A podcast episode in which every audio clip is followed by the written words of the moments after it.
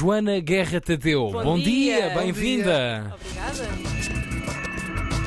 Ambientalista Imperfeita.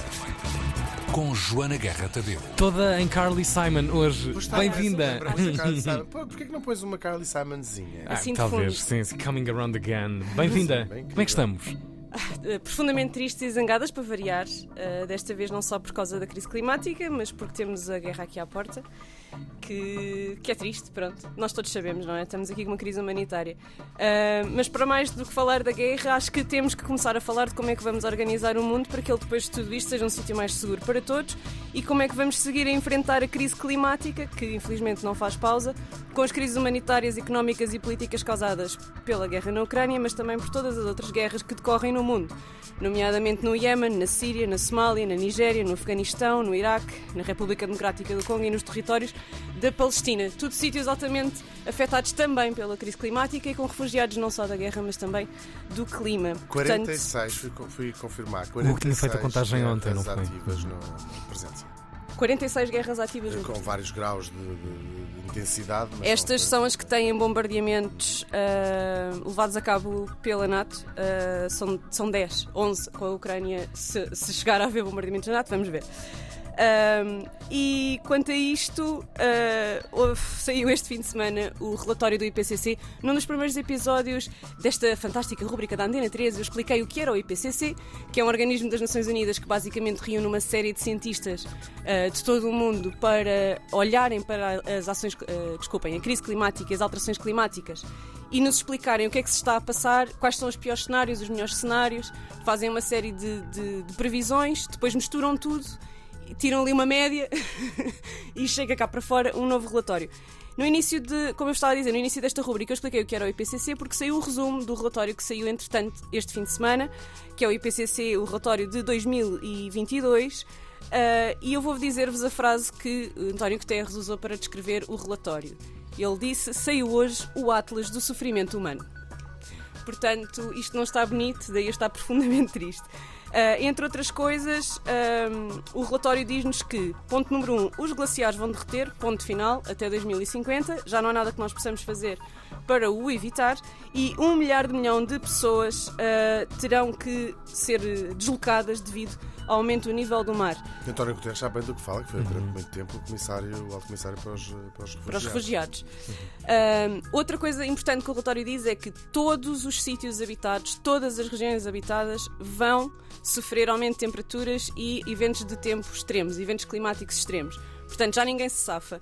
E a outra coisa também importante é que metade da população global, entre 3,3 mil milhões e 3,6 mil milhões de pessoas, vivem em áreas consideradas altamente vulneráveis, ah, que é tipo o pior, o pior nível que pode haver E em são relação sempre as pessoas mais pobres, geralmente que vivem em zonas sempre mais, as pessoas mais pobres ah, e Não, não, é só. algumas, não é que as pessoas mais ricas não, não sofram também com as alterações climáticas. Por exemplo, podem o aumento fugir. do IMI.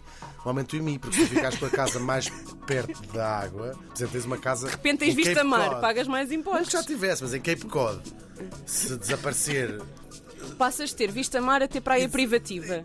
É pá, é mais caro. É... Olha, isto, isto é péssimo. Nós estamos aqui a gozar. das pessoas mais ricas. Isto, Isto é uma um tristeza. também. Mas basicamente, as pessoas mais pobres não conseguem fugir e a grande questão é esta, não é? Transformam-se em refugiadas do clima, enquanto que os mais ricos conseguem, por isso, simplesmente Viajar, usar o seu dinheiro viajar. para serem resilientes, não é? Apanhar um avião e ir para outro sítio mais, mais alto, no caso da, da, subida do mar.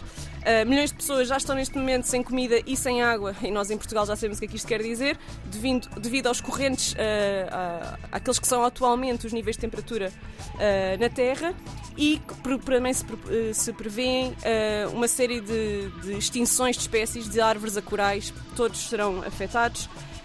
Portanto, as notícias não são boas. No entanto, Uh, eu quero deixar só uma mensagem que eu também acho muito importante, que veio também no discurso do António Guterres e que eu acho que é importante nós, nós deixarmos aqui, que é não é tarde demais.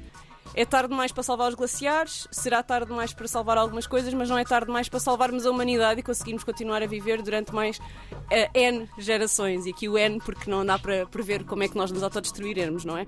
Mas, mas em relação ao clima, ainda há esperança, ainda há coisas a fazer, ainda é possível mantermos a temperatura abaixo do grau e meio, é uma questão de vontade. Isso, isso é, por acaso é uma coisa interessante que eu não, tinha, não apanhei essa parte do discurso do António. Aliás, não apanhei essa, nem confesso mais nenhuma, porque estava a contar. De facto, que a terça-feira. Que o teu fizesse resumo. um resumo. Uhum. Assim, Sim, sim. não- vai para a. América. Contar comigo para que é que eu sirvo, não é? Não, tive fazer outras coisas.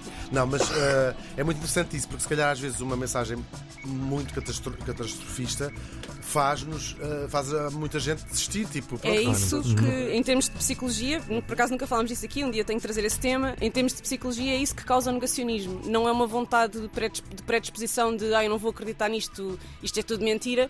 É, eh, a coisa é tão forte, é tão. de Exato, a sensação de impotência é tão grande e o medo é tão grande que mais vale negar para conseguir lidar.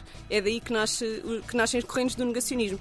E nasce Daí, a maior parte bem, das relações tóxicas que e a dos interesses mantém. financeiros também, não é? Mundo. Sim, sim. Vou fingir que isto não está a acontecer.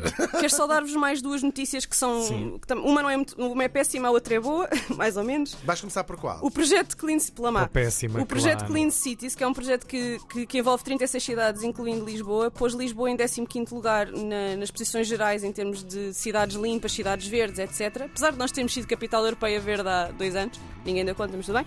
Mas colocou-nos em 35 lugar, portanto, em penúltimo lugar, na lista da segurança para os peões. Portanto, Lisboa é das cidades mais horríveis para andar a pé. Isto é uma mensagem para a nossa Câmara Municipal que, eh, enfim, nós sabemos. E, entretanto, houve um projeto de, de- de investigação no Porto que esteve a trabalhar com 3.827 crianças que chegou à conclusão que eu tenho que mudar de casa para a minha filha ter um QI mais elevado. Então, as crianças que vivem a menos de 800 metros de espaços verdes públicos têm mais QI. Ahm, mais QI do que as outras crianças. Isto crianças ali à volta de dos 800 10 anos. metros, Não tem? Tem que mudar de casa. A Eu estou a casa mais tem de mais de 800 metros Ah, a tua tem muito mais. de Já, verdes em casa. já tínhamos Ah, falado. em casa! Sim, em tu tens casa. 800 metros de espaços em casa! Claro! Quais são as vossas Ah. Menos que isso, Ah. nunca ele. Nunca. Interior, pois tem o parque Seria, exterior. claro, claro. Mas pronto, ah, e daqui saímos com o Atlas do Sofrimento Humano, ah, mas com a mensagem de que não é tarde demais, nem para a paz, nem para a ação climática. Muito bem. Obrigado, muita Joana. Fica esta tarde disponibilizada a tua versão uh, Sim, long vamos play. falar de tratados de energia. Uhum. ah, espero que seja a última vez que falamos de energia nos próximos meses, porque estamos todos cansados do tema. Mas nunca foi tão importante falar de energia, lá está, porque a guerra também mexe aqui com alguns interesses, alguns não, todos. Os interesses que têm a ver com ah, oil and gas. Isso. Ambientalista Imperfeita.